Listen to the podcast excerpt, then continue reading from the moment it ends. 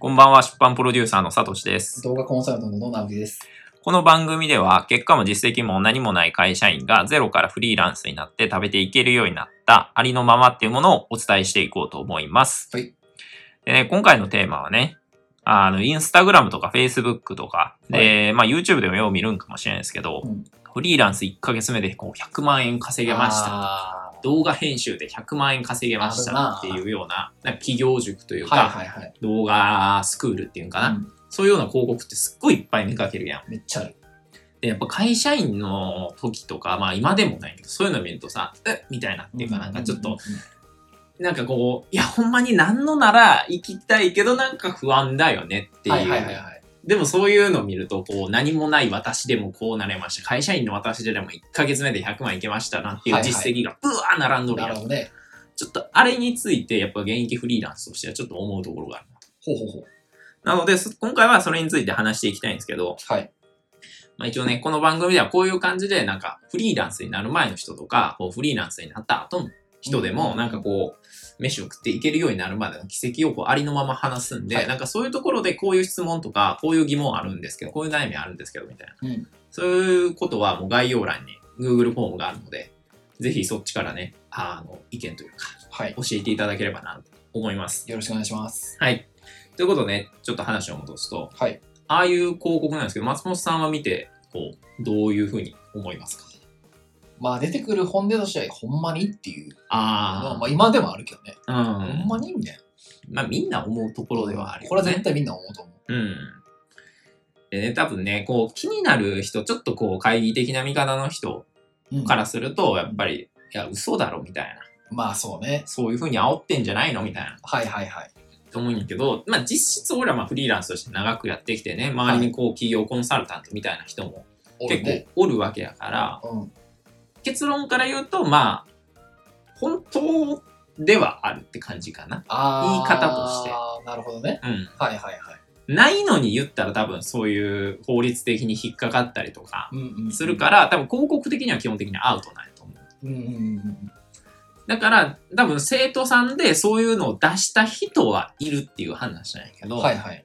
問題は、じゃあそういう人が本当にその全生徒のうちの何割なのかとか、そうね。結構そういう話になってくるのかなって思う。ああ。ううんうんうん。もう人によってはこう今までの生徒が何人おってそのうちの何パーセントが何ヶ月以内にでその中で離脱したこの僕のコンサルを受けてその何ヶ月目で辞めた人が何人とかっていうのまで出してくれとる人やったらうん。あ俺はこう信頼していいと、そうね、そこまで出してくれてたらね。うんうん。まあ、そういう人は多分相当高いとは思うけうどね、んうんうん、やっぱりまあ覚悟量みたいなものまあがある確かからねに確かに。うん。だけど、なんかそういうことを何も言わずに、その、1ヶ月目で100万出した人の声みたいなんで、こう、主婦とか、こう、ああーったりすると、ちょっとそれは疑問かなっていう。まあね、うでね、これがね、何が恐ろしいかっていうと、こう、大抵のそういう広告をこう見る限りは、こう、ね、わこう実績ゼロとか、はいはい。えー会社員だった私がこう翌月こうもう独立してここで学んで独立して翌月100万円達成しましたっはいはい。て言っているけどそれってすすねなんかこう状況が明確そうに見えて実はそんな明確じゃないよね、うんうん会社員である私がとかって言ってるけどそこの会社員がもしかしたらね三菱商事とかさはいはいはい。ねそういうねまあね今めちゃくちゃ有名な企業出したけど、うんうんうんそういう、なんかすっごいいろんな企業のコンサルとかをしとったりとか、超大手で、はい。元ここで働いていました。え、そんなところで働いてたんですか、うんっていう人だったりしたら、それって別に公平じゃないやん。公平じゃないというか、まあすごい自信がある人やからな。そう。あんまりなんかこうね、知られていない企業、そんな大手じゃないような企業の人うん。じゃなかったらなんかね、うん、そそこら辺ってこう、初めのスタートからめちゃくちゃ差があるわけやん。独立したのって。そうやな。もしくはこう会社員ではあったけど副業で実はもうすでに100万近く稼いでいましたみたいなあまあ、その人が企業コンサルに入るかっていうのはまた別の話ではあるんやけど、まあでもそういう人でも言えるわけやん。はいはい。会社員を独立して翌月に100万円を達成しましたっていう言葉に嘘はないわけやん。嘘はないね。だからそこがめちゃくちゃなんか、なんかこう、チェックしておかないといけない部分かなっていう。まあ確かにね。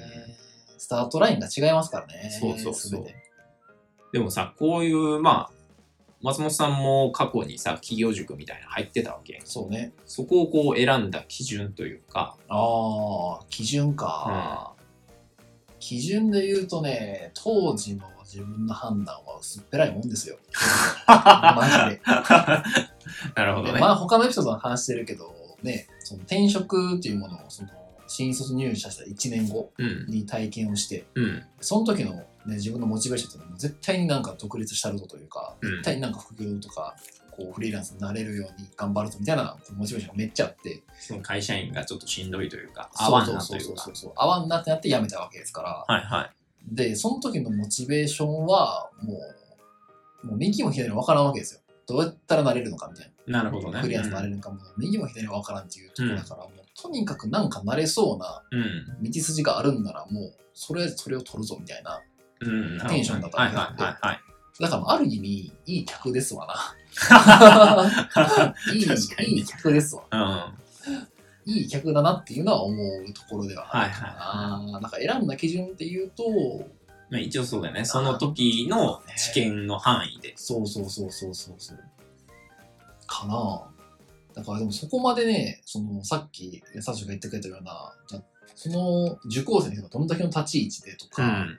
そのどれだけの人が入会して、どれだけの人が離脱して、どれだけの人が成果出しててみたいなところまで見るっていう、その感覚というか、見る視点もないよね、自分の中で。ああ。副業とかやったことないから。うん、はいはい、今はい。でこそどれだけのパーセンテージなんとか思うけど、うん。当時、もうそんな、もう思いもしんみたいな。やっぱレり、ベルやかこれって難しいのが、その、会社員であんまり外と関わる機会がないと、うんその副業をしてる人のリアルみたいなのが、ね、フリーランスとかにリアルとかあんまり知らんら。そうね。で、会った人を、会った人をね、最初は、あ、この人が標準なんだってちょっと思っちゃうから、思う思う。うん、そこでね、なんか、こう、早々と決めてしまう可能性とかあああ、るよね。それはあるかも。うん、確かに当初、ね、会社員の自分からしたらもう独立してフリーランスやってるだけでもすげえみたいな感じやったもん。思うもんね、 マジそでれは思った。今さ、振り返るとそんなことないやん。そうそう別にそう。俺らもそうやけどさ、大したことないやん。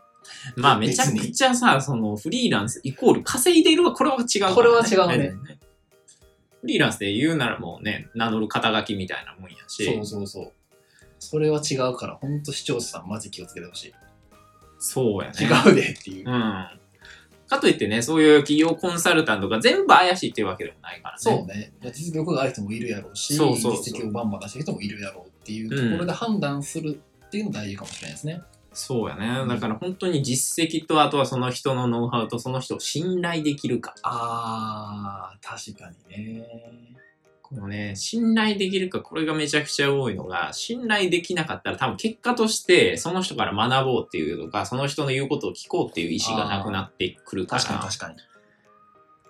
そうするとその人がいくらいいことを言っとったとしてもね、自分が実践しなかったら結局変わらんからね。そうね。うん結局話聞いてるだけじゃ変わらんからね。そうそうそうそう実践して、それを継続しないとね。うーん。